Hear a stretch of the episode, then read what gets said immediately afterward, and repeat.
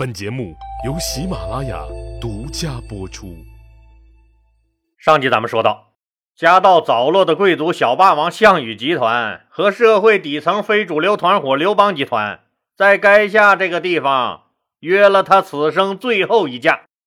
刘邦利用韩信的十面埋伏和张良的四面楚歌，基本消灭了项羽集团的有生力量，也摧毁了楚军的斗志和信心。听完楚歌，哭着喊着要回家的楚军士兵，一看汉军不拦着，都纷纷开了小差跑了。苦的跟双黄连似的季布和钟离莫哥俩觉得大势已去，也都换上小兵的衣服，一溜烟跑没影了。大间谍项伯也被歌声惊醒，出营一看，将士们都跑散的差不多了，也吓了一跳，细琢磨，知道自己也该走了。把早就收拾好了的金条往背上一背，长叹了一声，连夜去对面投了刘邦。哎，老李，我就不明白了，项伯这个大间谍的目的达到了，怎么还长叹一声？应该高兴才对呀。实际老李说的这个大间谍是带引号的，老李在前面就说过。项伯在项梁死了后，那本想着怎么也得应该由自己接任他们项氏集团的董事长吗？谁成想侄子项羽带着个神叨叨的糟老头子范增，那极为蛮横霸道的强力接管了公司。这口气还没咽下去，一抬头，我去，新董事长居然没经家庭会议决定，就私自又认了个爹。而且这个老干爹在他项氏集团的地位和说话的分量，那明显比自己高出一大截子，心里就很是不爽，就处处的给项羽和范增使绊子。但他绝不是想把项氏集团搞垮了，就是出出气，顺便在楚军中提高自己的影响力。像项伯这种说除了智商哪儿都挺高的祖传富二代。那怎么能在乱世中 hold 得住刘邦、张良、陈平这帮子人精？每次看着那好像就是帮了刘邦一点点小忙，有时候就是一句话的事儿。可他不知道，看似就这么一句话，这影响可大了去了。双方各种撕逼后，竟导致了项氏集团被团灭。这可不是他的本意啊，也是他想不到的。他知道。现在的项氏集团终于撑不住了，自己也终于要寄人篱下了，所以叹气。这个史上难得的百分百差评哥，能把坑自家侄子坑出如此的新高度，那也是没谁了。就是这么一曲楚歌声，吹起了楚军将士们的思乡之心，也吹散了他们继续建功立业的报国之情。将近两万的铁血战士。一转眼的功夫，就剩下对项羽忠心耿耿的八百来人了。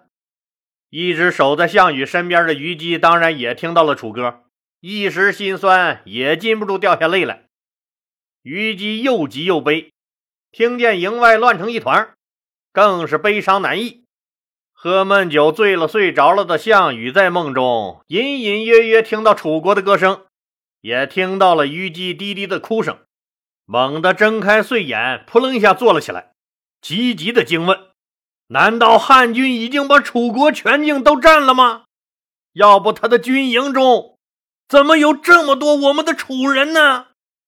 正在这个时候，一个部将魂不守舍的冲进来，哭着向他汇报：“不好了，大王，士兵们都逃散了，连钟离墨和季布将军也走了。”我们拦不住啊！大王，项羽大惊，急忙出帐。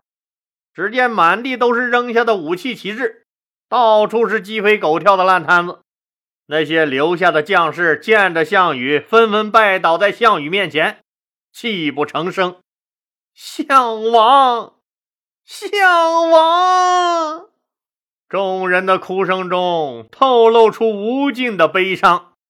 项羽看着面前忠心耿耿但明显士气低落的最后八百来个兄弟，听着自己那通灵性的乌骓宝马长长的悲鸣，凝视着眼前梨花带雨的爱人虞姬，项羽悲从中来，他知道自己已经再也无力回天了。冥冥之中，似乎有一只看不见的手，把年幼的他牵入吴中，又从吴中牵向巨鹿，牵向咸阳，牵向彭城，绕了一大圈后，一把推入了垓下这座大坟场。这只看不见的手就叫命运。一直认为命运根本不配做自己对手的项羽，终于知道，在神秘的命运面前，自己是如此的不堪一击。这找谁说理去？他反身入帐，拿起酒坛子，一饮而尽。难道真的要死无葬身之地了吗？想想我楚霸王当年是何等的威风，何等的万丈豪情啊！每次打仗基本上都是自己冲过去就把敌人秒了。可是如今怎么就陷入这样凄惨的境地？这到底是为了什么？他把酒坛子奋力的往地下一摔，坛子碎裂的声音像一把利刃。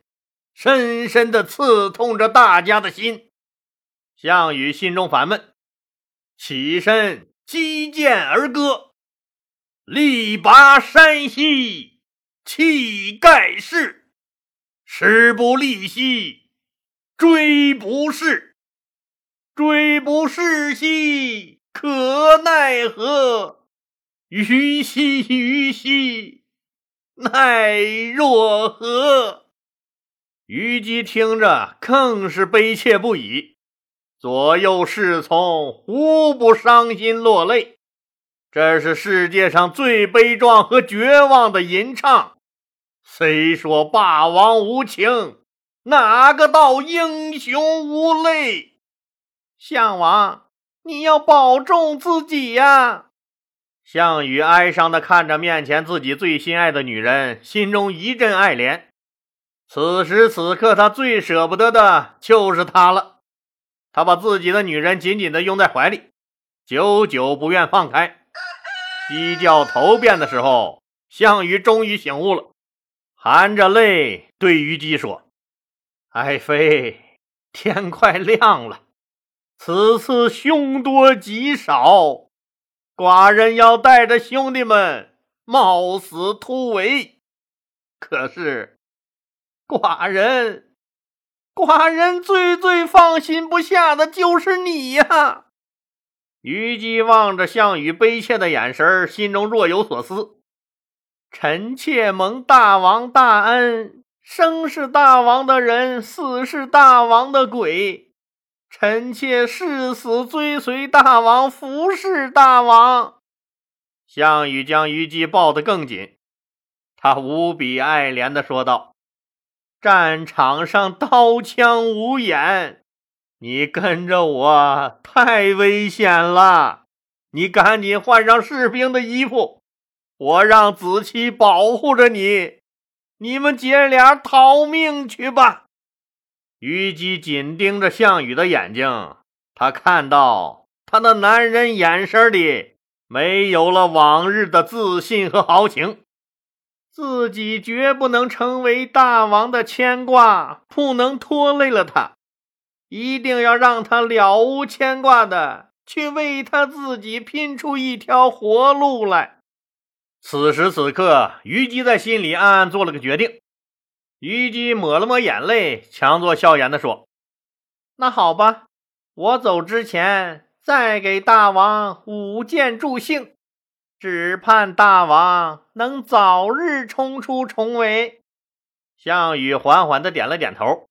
虞姬离开项羽的怀抱，拢了拢头发，稍稍补了一下妆容，就在项羽面前舞起剑来。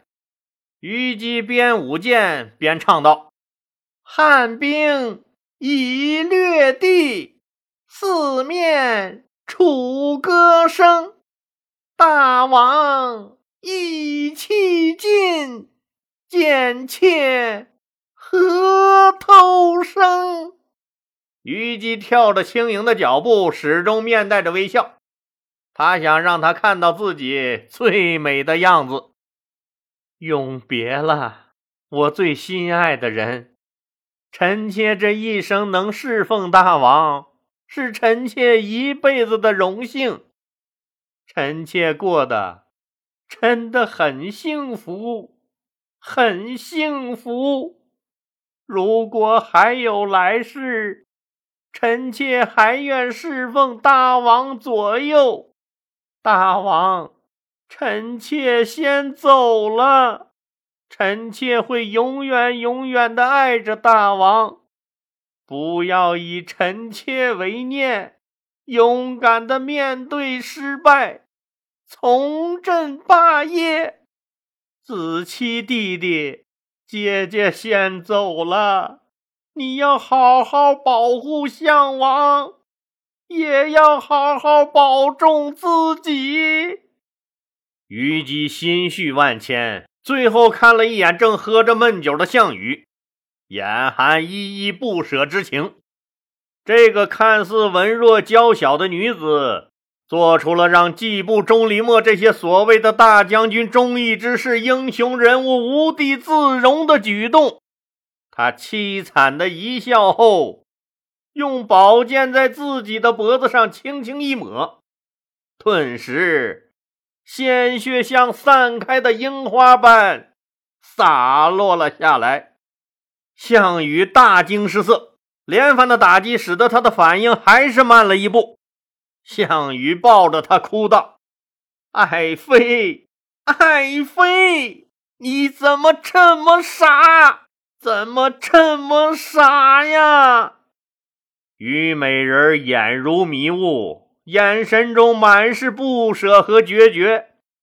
这辈子他已经很知足了。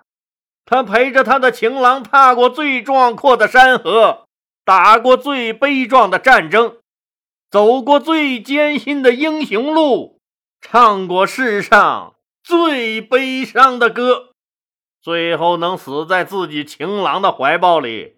这又是怎样的一种幸福啊！项羽似乎读懂了这个自己每天心里想着、手里抓着、怀里抱着的美人那残破的血笑。他是以死来绝我的儿女情长，让我不受羁绊的去突出重围。如今美人已死，他已经失去了这世上最值得留恋的，剩下的。只有一颗枯死的心，他的心早已随着虞姬而去。哭完过后，他匆匆掩埋了虞姬的尸体，看着面前一个个蓬头垢面的将士，心中感慨不已。他知道自己还不能死，他要把这些忠心不二的兄弟们和虞姬的魂灵带回家，否则。他都不能原谅自己，寒风凛冽，吹痛着他的心，更吹痛着楚军将士们的心。于是，趁着东方的一抹白，项羽收起眼泪，举剑高呼道：“兄弟们，虽然我们兵败，但是我们一定会冲出重围，回到江东，重振我大楚。”赫赫声威，杀出重围，重振雄威；杀出重围，重振雄威。八百楚军将士呼声震天，群情激昂的杀了出来。当时正赶上汉军唱了一晚上的楚歌，正口干舌燥，准备回去喝水睡觉去呢。再加上刘邦不让阻拦逃亡的士兵，汉军怎么也没想到项羽突然杀了出来。被项羽冲过来就秒了。鉴于目前的全国形势一片不大好，项羽只能决定杀回江东重整旗鼓，就带着这八百人一路往江东狂奔。一听说项羽已经突围，那可要了刘邦的亲命了，跺着脚的骂：“这可咋整？这可咋整？要是这次弄不死他，可就龙归大海，虎入山林了。”我这噩梦又要开始了，一群笨蛋、饭桶、窝囊废！作为前线总指挥的韩信，可没那闲工夫听刘老板瞎逼叨叨。那有用吗？偷偷瞪了刘邦一眼后，马上布置全国通缉项羽。韩信判断，项羽一定是准备渡过乌江，直奔他起兵时的老根据地会稽郡这条线儿。知道项羽的乌骓马和他八百个精锐骑兵跑得快，这两条腿的肯定是追不上了，就急令灌婴带着他最精锐的五千骑兵火速追赶。临走，刘邦还千叮咛万嘱咐，告诉灌婴：“有拿下项羽人头的，寡人赏千金，封万户侯。快去！”灌婴也保证，不拿下项羽的人头，誓不回营。就带着王毅、丁礼、杨喜、吕胜、杨武和吕马童六员大将，和他精选出来最精锐的五千骑兵突击队员往南追了下去。哎，老李，那不对呀！你说的这六员大将咋都没听说过？这关键的时候，那曹参、樊哙、晋西、郦商这些个超级猛人咋一个都没上？他们不是不想上，实在是追不上。自己靠着自己这十一路想追上人家项羽的乌骓马，这几个猛人可都是步兵出身呐！哎，老李，那还是不对呀！人家步兵首领会骑马呀，那不平时也都是骑马或坐在战车上打仗吗？是啊，那会骑马的就是骑兵啊！还有一个据说吃了他的肉能长生不老的秃头，不是也会骑马吗？再说项羽，他击溃汉军后，往南逃出重围，渡过淮河，到达了阴陵。乌骓马正苦哈哈的低头猛跑呢，突然脚底下直直的那条马路没了。乌骓马来了个紧急大刹车，项羽一看，原来是笔直的那条马路到这分了叉了，分成了左右两条路。这没个路标，也没带个导航，那谁能知道往哪面走？这怎么办呢？这可怎么办呢？想了半天才整明白，自己那张嘴除了吃饭喘气儿，好像还有一个功能——问路。结果这一问，出事儿了。好了，今天就说到这儿吧，谢谢大家。